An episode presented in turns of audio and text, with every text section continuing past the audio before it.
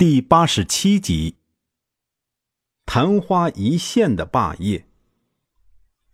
公元前五八五年春天，郑道公为答谢去年的重劳之盟，在公子偃的陪同下，来到晋国朝觐晋景公。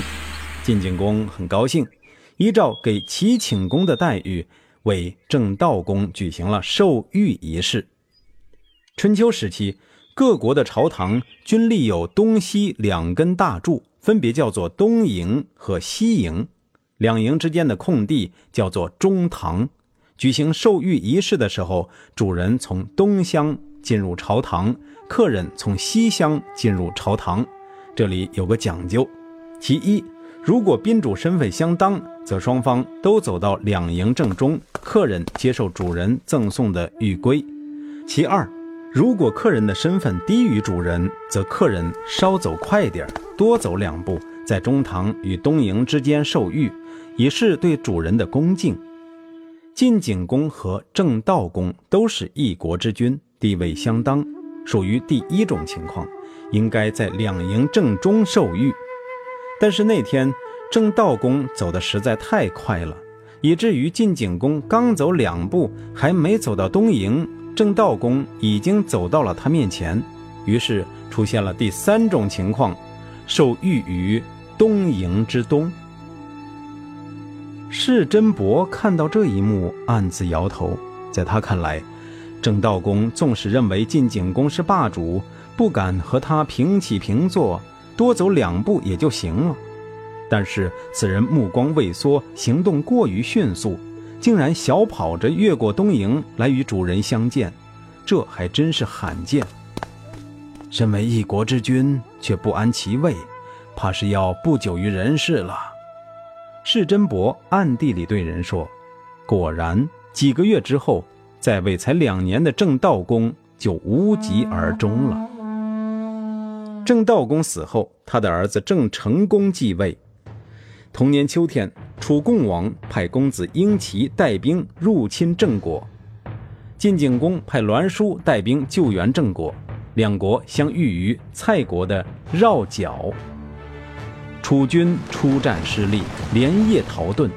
晋军趁势入侵楚国的盟国蔡国，与楚将公子申、公子成率领的申西两县地方部队在桑穗对峙。从当时的战局来看，形势对晋军有利。栾书想主动出击，遭到了荀守、士燮、韩厥的共同反对。荀守说：“国君命我们救援郑国，楚军连夜逃遁，我们的使命已经完成了。趁势进攻蔡国，是擅自将战争的范围扩大，所以引起了楚国人的愤怒。再打下去，势必对我军不利。退一万步说。”就算我们打赢了这一仗，也不是什么光荣的事儿。我们以全军出战，打败楚国两县地方部队，有什么荣耀可言？如果打不赢，耻辱就翻倍了。不如回去吧。但是当时晋国六军的正副统帅中，想打这一仗的人占了大多数。还有人对栾书说：“圣人总是与众人站在同一立场，所以能够成就大事。”您现在是晋国的首席执政官，有权斟酌众人的意见办事，何不听从大家的意见？再说，您手下的统帅有十一人，当中不想打仗的仅三人而已。栾书沉吟一阵，答复说：“确实，对待有争议的问题，一般会采用少数服从多数的原则。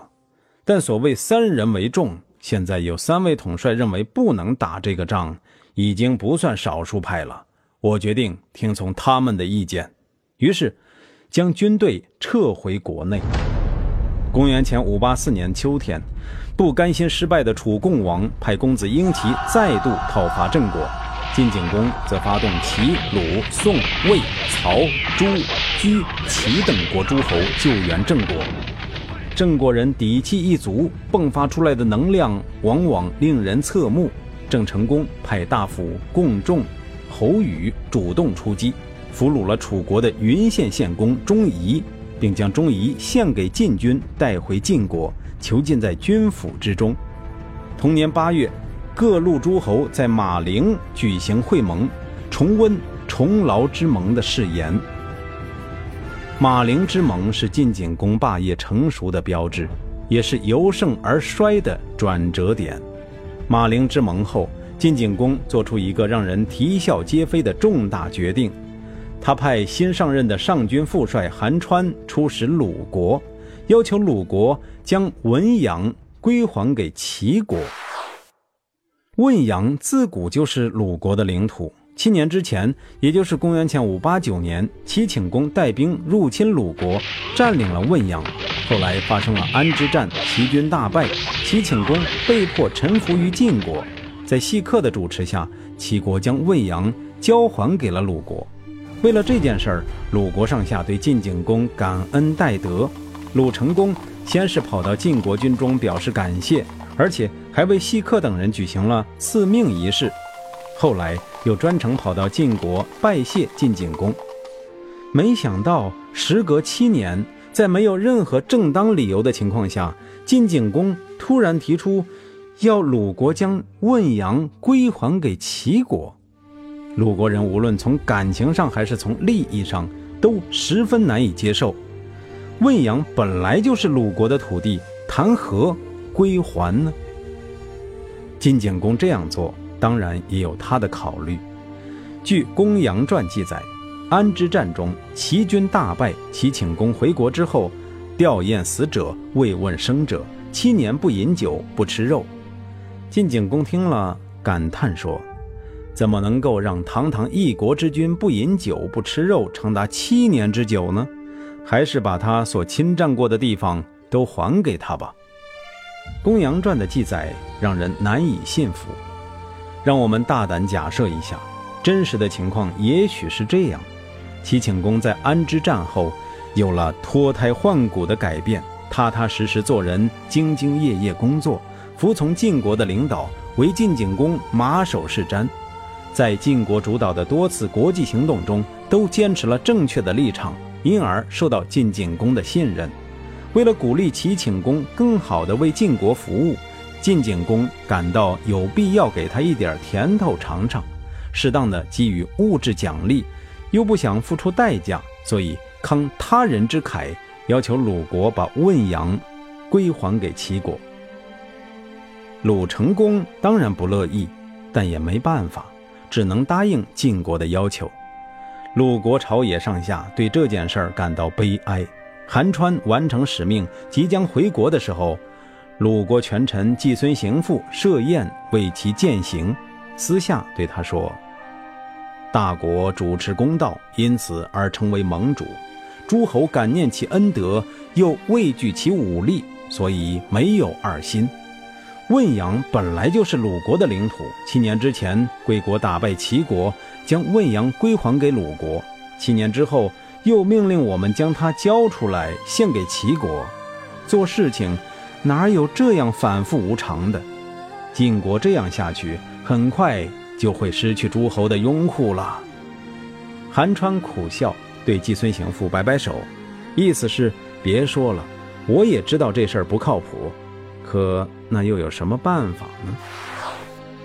这件事情在国际上产生了巨大的影响，特别是在晋国的同盟国之中，一种不安的情绪迅速扩散开来。晋景公很快就意识到自己做了一件荒唐事儿。为了挽回影响，他于公元前五八二年春天在蒲地召集诸侯会盟，主题是重温马陵之盟的誓词，共同构建和谐友好的国际关系。参加蒲地之盟的诸侯仍有齐、鲁、宋、魏、郑、曹、居、启八国之多，但是气氛已经不大如马陵之盟热烈了。季孙行父陪同鲁成公参加会议，遇到了晋国的上军副帅士燮。季孙行父对士燮直言不讳：“贵国不修仁德，就算会盟又有什么意义？”世燮回答：“霸主如果不能用仁德团结盟国，那么用殷勤的接待来安抚他们，用宽厚的态度来对待他们，用强权和武力来驾驭他们。”用神圣的誓言来约束他们，讨伐三心二意的国家，笼络坚决服从的国家，这也算是次一等的德行了。士燮的反应很快，然而终归底气不足，算是勉强为晋景公辩护了一下。季孙行父听了，也只能苦笑一声，表示理解士燮的立场。蒲地之盟没有达到晋景公预期的效果，甚至适得其反。郑成功从蒲地回到新郑，立即接见了一位不速之客。楚共王派来的代表公子成，双方没有达成什么实质性的协议。对于楚共王来说，能够与晋国的盟国进行正式的外交接触，他的目的就已经达到。接下来，他只要静静地坐在一边，摇着扇子看热闹就行了。晋景公得知郑国与楚国私下接触，果然勃然大怒。同年秋天，郑成功怀着两面讨好的心理前往新田朝觐晋景公，结果连晋景公的面儿都没见上，就被抓起来囚禁在同提的别宫之中。与此同时，晋景公还趁着郑国群龙无首，派栾书为将，派兵讨伐郑国。这种做法自然不厚道。更不厚道的是，当郑国人派大夫伯捐来到晋国请罪求和，晋景公竟然又下令将伯捐杀死。《左传》对此照例批评说：“这样做是非礼的。两国交兵不斩来使，主要是体现以和为贵，不擅开战端的思想。”晋景公囚禁郑成功本来就是一个错误，派兵讨伐郑国。是将这个错误进一步扩大，杀死伯捐，则彻底将郑国推向了楚国的怀抱。在这种情况下，楚共王顺理成章地出手了。他派公子婴齐领兵出征，将部队驻扎在陈国，对郑国形成救援之势。同年十一月，公子婴齐出人意料地打了一个弧线球，从陈国出发东进。突然袭击与晋国同盟的居国，并将居国彻底击溃，占领了居城、瞿丘、运城。回想起来，一年前的秋天，晋景公派乌臣第二次出使吴国，途经居国的时候，乌臣与居国的国君瞿丘公会晤。乌臣提醒瞿丘公，居城的城墙也未免太薄弱了，该修修了。瞿丘公不以为然地回答：“居国地处东夷之地，国家弱小，产出不丰，有谁会看得上这块土地呢？”言下之意，荒山野岭中的一所破房子，又是家徒四壁，担心什么盗贼呢？孔夫子对居国的败亡深有感触，说：“因为穷困而毫无戒备，实在是一大错误。只有时时提高警惕。”防备外敌入侵才正确呀！居国已是其简陋，懒得去修城墙，十二日之内，楚国就占领了他的三座城池，这不就是不加防备的后果吗？古人说，即便有司麻这些上好材料，也不要抛弃肩块这样的下等材料；虽然有姬姓和姜姓的绝色美女，也不能抛弃那些面色憔悴的平庸妇人。但凡君子。总是有备而无患呢。孔夫子这话说的有趣，仔细推敲起来，应该算是外面彩旗飘飘，家中红旗不倒的古代版了。公子婴齐的这一记弧线球打得相当漂亮，虽然没有直接打击晋国，却击中了晋国建立的国际同盟的软肋，让远在新田的晋景公着实难受了一把。紧接着，另一个让他不安的消息传来：西方的秦国联合白狄部落入侵了晋国西部边境，造成重大损失。更让他不安的是，得到楚国的间接支援之后，郑国人的腰杆子也明显硬了。大夫公孙申建议，我们出兵包围许国，而且装作要另立新君，晋国自然会归还我们的国君。装作要另立新君，就是要断绝晋国人挟持郑成功威胁郑国的念头；而出兵包围许国，则是向晋国人示威。就算晋国大军压境，郑国仍有余力，能够空出手来对付许国。在这种形势下，晋景公不得不反思自己的政策了。他想起两年前，郑国俘虏的楚国将领钟仪还一直囚禁在军府之中，于是亲自跑到军府去看望钟仪。虽然被囚禁了两年，钟仪仍然戴着楚国的帽子，保持了南方贵族特有的气质。晋景公见了，故意大声问道：“那位戴着南方的帽子而被囚禁的人是谁呀？”狱卒回答说：“那正是郑国人所献的楚国俘虏啊。”晋景公命人打开枷锁，让钟仪坐到自己面前，询问了他几句在狱中的生活状况。算是表示慰问，钟仪向晋景公稽首拜谢。晋景公接着又问道：“大夫的家族在楚国担任什么世袭的职务？”前面说过，钟仪是云县的县公，但云县县公只是钟仪个人的职务，而且随时可能变动，并非世袭之职。钟仪如实相告：“我们自古担任楚国的乐官。”晋景公很感兴趣，追问：“那您会弹奏乐器吗？”钟仪老老实实的回答：“这是祖上的职守所在，我岂敢抛弃？”于是晋景公叫人取来一张琴，钟仪随即演奏了一曲楚地的音乐。奏罢，晋景公故意问钟仪：“贵国国君是个什么样的人？”钟仪为难地说：“这个。”非我等小人所能评判。晋景公执意要钟仪说，钟仪被逼不过，只得回答。当年他还是大子的时候，先王为其选择师傅，考虑教学内容，都是下过功夫的。命他早晨向令尹公子婴齐请教，晚上又访问司马公子策，聆听教诲。其他的事情，我实在是不知道了。晋景公听后。沉默不语，回来讲给世燮听。世燮说：“楚国的俘虏是一位君子啊，言必称先人的职守，是不肯忘本；弹奏本土的音乐，是不肯忘旧。说到他的国君，只谈起当大子时候的事，是为了避嫌，怕人家说他阿谀奉承当朝国君。说到楚国的两位重臣。”他又直呼其名，是尊重您的身份地位。不忘本是人的表现，不忘旧是信的表现，避嫌是忠诚的表现，尊重您是聪明的表现。这样的人派他办什么事儿，没什么办不成的。您何不放他回去，要他促成晋楚两国的和平？士燮的话给了晋景公很大的启发。是啊。为什么要一味和楚国争夺对抗？为什么不能实现两大强国的和平共处呢？公元前五八二年冬天，钟仪被释放回国。不久之后，楚共王派公子臣出使晋国，表示愿意与晋国修好。自公元前六三二年城濮之战后，整整半个世纪，晋楚两国第一次坐到了谈判桌前。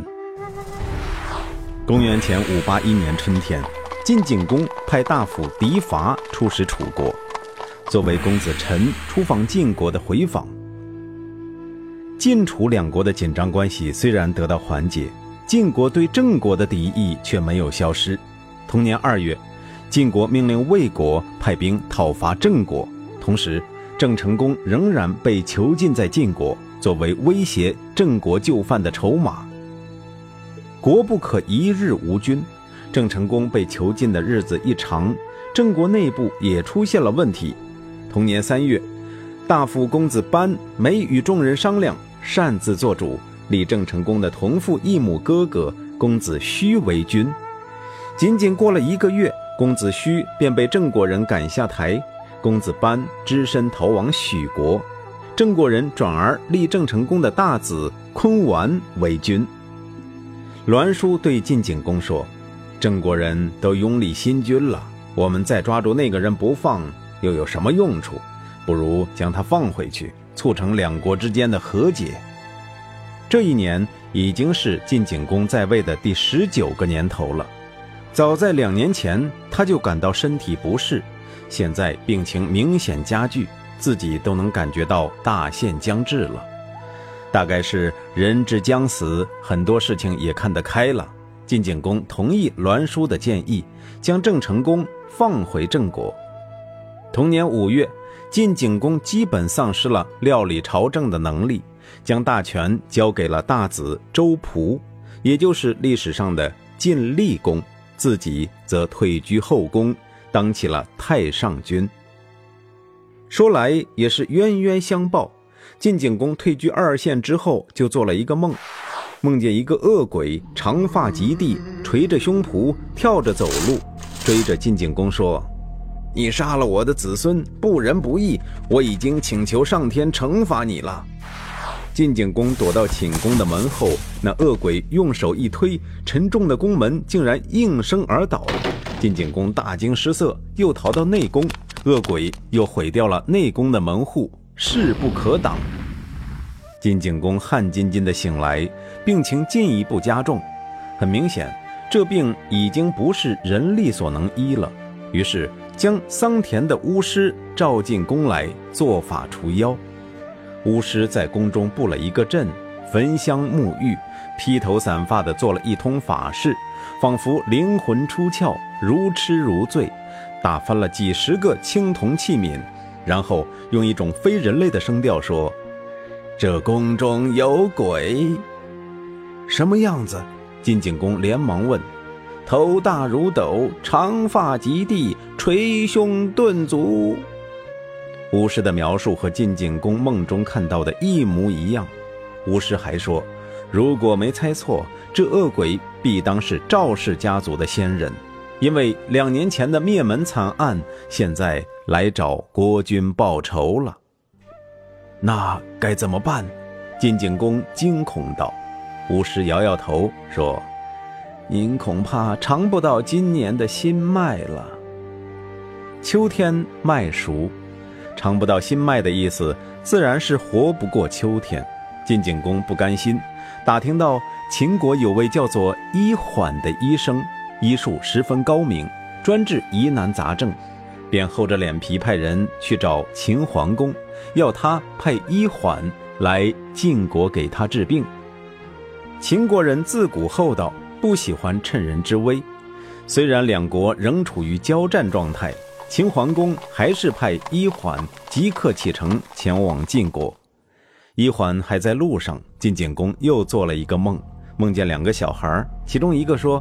哎呀，那个医环可是神医，他一来必定会伤害我们，我们该逃到哪里去啊？另一个说，我们躲到膏肓之间，他能将我们怎么样？这两个小孩就是我们在医药广告中看到的病毒了。古人将心脏部分的脂肪叫做肓，心脏与隔膜之间叫做膏，这两个部位针灸不到，药力也难以到达。所以后人将“病入膏肓”作为一句成语，代表无法治愈的绝症。医缓到了晋国，看了晋景公的病情，也说：“没办法治了，您的病已经在膏肓之间，下不了针，也用不了药，没办法治了。”晋景公听了，默不作声，半晌，一字一顿地说：“您真是神医。”于是命人厚待医缓，将其恭送回国。同年六月，麦子成熟，公田的管理人员按照传统给国君送来当年的新麦。晋景公突然想起桑田巫师的话，不觉火冒三丈，命人将巫师抓来，将新麦拿给他看，说：“你看看这是什么？这是今年的新麦。”你不是说我尝不到今年的新麦了吗？晋景公恶狠狠地说，用眼神示意侍卫缓缓地闭上双眼。身边的侍卫便将巫师像小鸡一般拎起，拉到宫门之外斩首示众。当天中午，厨房用新麦熬了一碗粥给晋景公喝。说来也怪，就在晋景公举起筷子准备开动的时候。突然感觉肚子发胀，连忙让人背他到厕所去。刚蹲下，整个人就稀里哗啦的倒下来，一头栽进了粪坑，淹死了。说句题外话，如果当年有人发明了马桶，晋景公也不至于死得那么难看。最冤枉的就是那个背他上厕所的人。当天早上，他做了一个梦，梦见自己背着晋景公升上了天空。出于某种骄傲感，他醒来之后就将这个梦讲给了旁边的人听。晋景公淹死之后，人们想起他做的那个梦，便叫他给晋景公做了陪葬。这个故事告诉人们：祸从口出，哪怕只是一个梦，也最好将它牢牢地放在心上，不要轻易对人说起。纵观春秋中期的历史。晋楚争霸无疑是那些年间国际关系的主题，如同美苏争霸是冷战时期的主题一般。楚国的霸业始于楚武王、楚文王，成于楚成王，又在楚庄王手中得到进一步发展。晋国的霸业始于晋文公，成于晋襄公，在晋灵公、晋成公年间一度沉寂，到了晋景公手中又得到了大幅度的提升。平心而论，晋景公不是什么雄才大略的君主，也没有颠倒众生的人格魅力。但是他踏实肯干，不喜欢瞎折腾，在用人方面基本上也没有犯什么错误。带领着晋国的一班朝臣，兢兢业业地守住了祖宗留下的基业，实现了晋国霸业的中兴。晋景公死后，鲁成公觉得这是一个向霸主之国拍马屁的机会。亲自从曲阜跑到新田去参加晋景公的葬礼。按照周礼的规定，诸侯之间没有互相参加葬礼的义务，只能赠送相应的慰问品。鲁成公这样做自然是用力过猛，结果又是马屁拍到了马蹄子上。晋国人以七年前鲁国曾与楚国秘密交往，企图背叛晋国为名，将鲁成公扣留起来。直到第二年，也就是公元前五八零年三月，才将他放回去。关于这件事，鲁国的史官也觉得很丢脸，连晋景公的葬礼在什么时候举行都没有按惯例记录在案。